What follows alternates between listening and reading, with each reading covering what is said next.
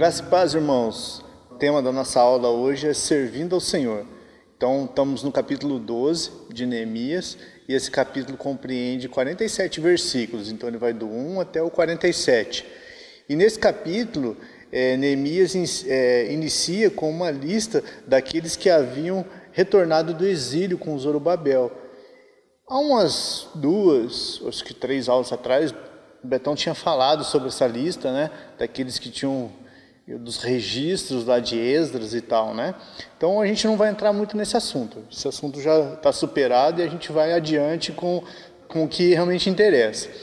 Então nesse momento o povo já havia reconstruído os muros da cidade de Jerusalém, claro, estabelecido a justiça social, que era ajudar os, os viúvos, as viúvas, os viúvos, claro, também, né? Os pobres, os órfãos e aquelas pessoas que não eram judeus, que é aquelas pessoas que mais que moravam ali e que estavam em condições de miserabilidade. E nela é, foi firmada uma aliança, lembra da aliança do capítulo 10? A aliança com Deus foi firmada. Só faltava então povoar a cidade, que é o que a gente começou a ver no capítulo 11. E os líderes novamente deram o exemplo. Né? Então, começando por, por Neemias, né? Que lá no, seu, no versículo 27, né, é, indica que esse exemplo seria o exemplo de celebrar com júbilo. Pensando um pouquinho sobre isso, né, sobre o que está contido no capítulo 12, as entrelinhas que a gente fala, né, era um momento assim de que quando você compra um carro, nós cristãos assim procuramos vamos lá e abençoamos ele, consagramos ele a Deus, quando nós construímos uma casa ou adquirimos ela com financiamento ou à vista mesmo, nós, nós pedimos ou pastor ou para alguma autoridade, ou nós mesmos temos toda a autoridade para isso, né, de abençoar aquele bem, né, de abençoar uma vida.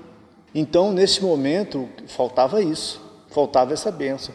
E para os judeus na época, essa bênção, essa consagração ao Senhor dos muros e do templo e das portas, é, não poderia ser senão uma festa, uma grande festa, não simplesmente uma festa.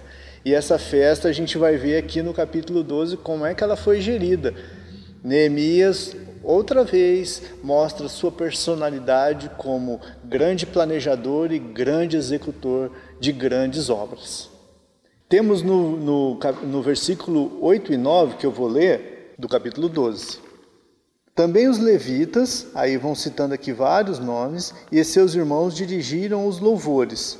Aí tem mais dois nomes aqui, seus irmãos estavam de frente deles, cada qual no seu mister, né, no seu, na sua esperteza. Aí vem toda uma genealogia que não, não, não nos compete falar agora.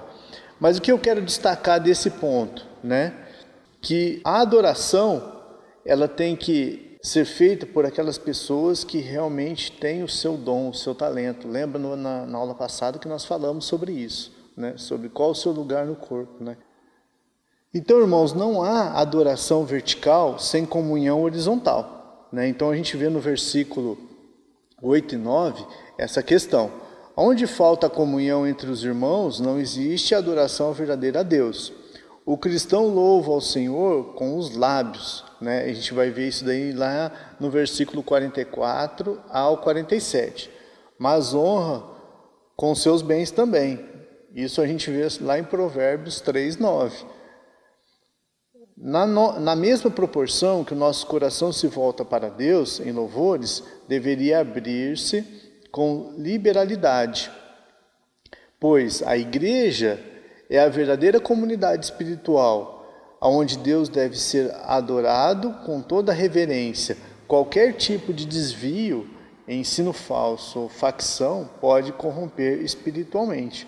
Então, neste, neste momento aqui, Neemias levanta o povo para fazer essa consagração. E essa consagração tinha que ter toda, todas as forças, toda a orientação para Deus. De fato, não podemos chegar à presença de Deus para cultuá-lo de qualquer maneira, isso nós já sabemos. Deus não deve ser adorado apenas com os lábios, mas em espírito e em verdade, conforme João 4,27, quando Jesus fala com a mulher samaritana. Que o, no, o nosso culto tem que ser dirigido com decência e ordem, conforme Paulo é, ministra aos coríntios. Aquele que vive na comunidade do povo de Deus celebra junto suas conquistas. É o que aconteceu aqui no versículo 12, no capítulo 12, nos versículos 27 a 30, nós vemos, e no 43 ao 47. Este é um grande culto de ação de graça. Por quê? Porque o povo tinha terminado os muros, termina, é, recolocado as portas, tinham reafirmado um compromisso com Deus, então eles estavam com a espiritualidade, com a moral em alta.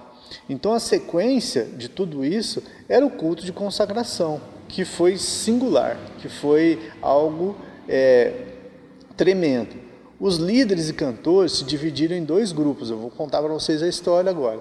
Tendo Esdras à frente de um deles e Neemias seguindo o coral, na direção oposta. É bem provável que, a, que as duas procissões tenham partido da porta do vale, marchando em direções opostas. O grupo de Esdras, nós vamos ver lá no versículo 31 a 37, foi para o sul, dirigindo-se à porta do Moturo e depois para a porta da fonte e da porta das águas, na parte leste do muro da cidade de Jerusalém. E o grupo de Neemias foi para o norte. A gente vê isso lá no versículo 38 e 39, passando a porta velha, a porta de Efraim, a porta do peixe e a porta da guarda. Os dois grupos então se encontraram na área do templo, onde o culto culminou com uma, oferta, uma grande oferta de sacrifícios ao Senhor, segundo a lei mosaica. Por que consagrar a muralha e os portões? Por quê? Por que haver de consagrar isso? Simplesmente que o inimigo havia dito que os muros seriam tão frágeis que até uma raposa poderia derrubá-los. Acho que os irmãos não lembravam disso, hein? Está lá em Neemias capítulo 4, versículo 3. E mais, lá estava o povo marchando sobre os muros, dando um testemunho de, de que os gentios incrédulos, que os gentios que eram incrédulos, do poder de Deus e da realidade da fé. Então, aquelas pessoas que desacreditavam toda aquela obra que Neemias estava, que, estava, que tinha executado, que achavam que ele não iria conseguir, que ele conseguiu, claro, com a ajuda de Deus, com a graça de Deus e com muito planejamento e execução, né? Aquelas pessoas que não acreditavam nisso, né? Eles estavam agora ouvindo os cânticos, ouvindo a celebração do povo. E foi mais uma oportunidade de provar que essas pessoas, né, os, os incrédulos, como por intervenção do nosso Deus, que fez aquela obra. Isso está lá em Neemias capítulo 6, versículo 16. A marcha sobre os muros, o povo pode ver os resultados de seu trabalho. Tinha esse efeito também. E se dar conta, mais uma vez, de que a obra não havia sido realizada por apenas uma pessoa. Por certo, Neemias fora seu líder e, precisa, e precisavam dele, mas o povo tinha ânimo para trabalhar. Vemos lá em Neemias capítulo 4, versículo 6. Várias, várias pessoas e famílias trabalhavam em partes diferentes do, dos muros. Lembra que eu, foi a primeira aula que eu dei, foi o primeiro estudinho lá no capítulo 3, que a gente falava que as sessões do muro e tal, eram cada um morava perto, isso, aquilo, outro, então. Eles, essas pessoas estavam vendo o resultado ali naquele momento. Mas ninguém era dono daquilo. Né? Aquilo ali era para o Senhor, para restaurar o culto ao Senhor, que o culto deve ser o centro da nossa vida. Os muros pertenciam a Deus, a obra do Senhor é maior do que qualquer ministério de qualquer pessoa ou grupo de pessoas.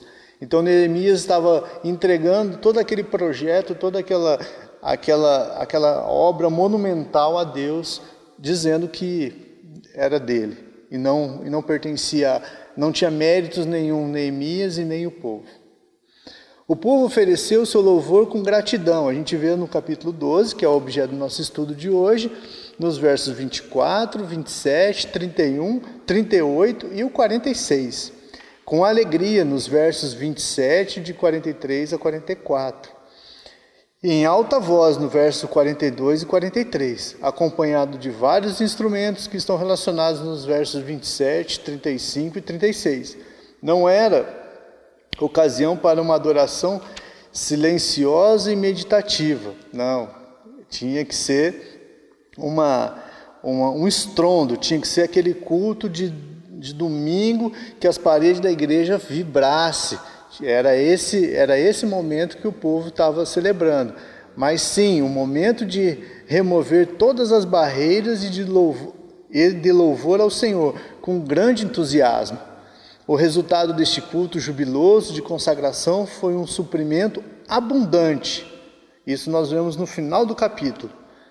De produtos para sustentar o trabalho dos servos do Senhor, o povo contribuiu não com tristeza, ou por necessidade, mas com alegria e gratidão, que tem que ser aquilo que nós temos, nós temos que levar à casa do Senhor.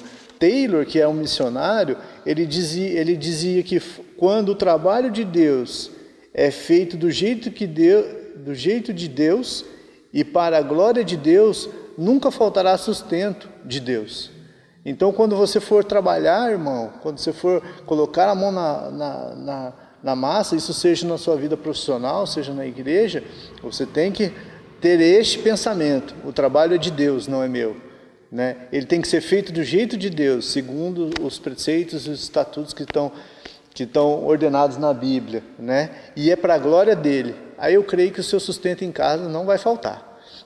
Então, aqui o novo Israel, que a partir desse momento se formou, era agora equipado com seu templo, que foi reerguido com Esdras, e a sua muralha, que foi reerguida com Neemias.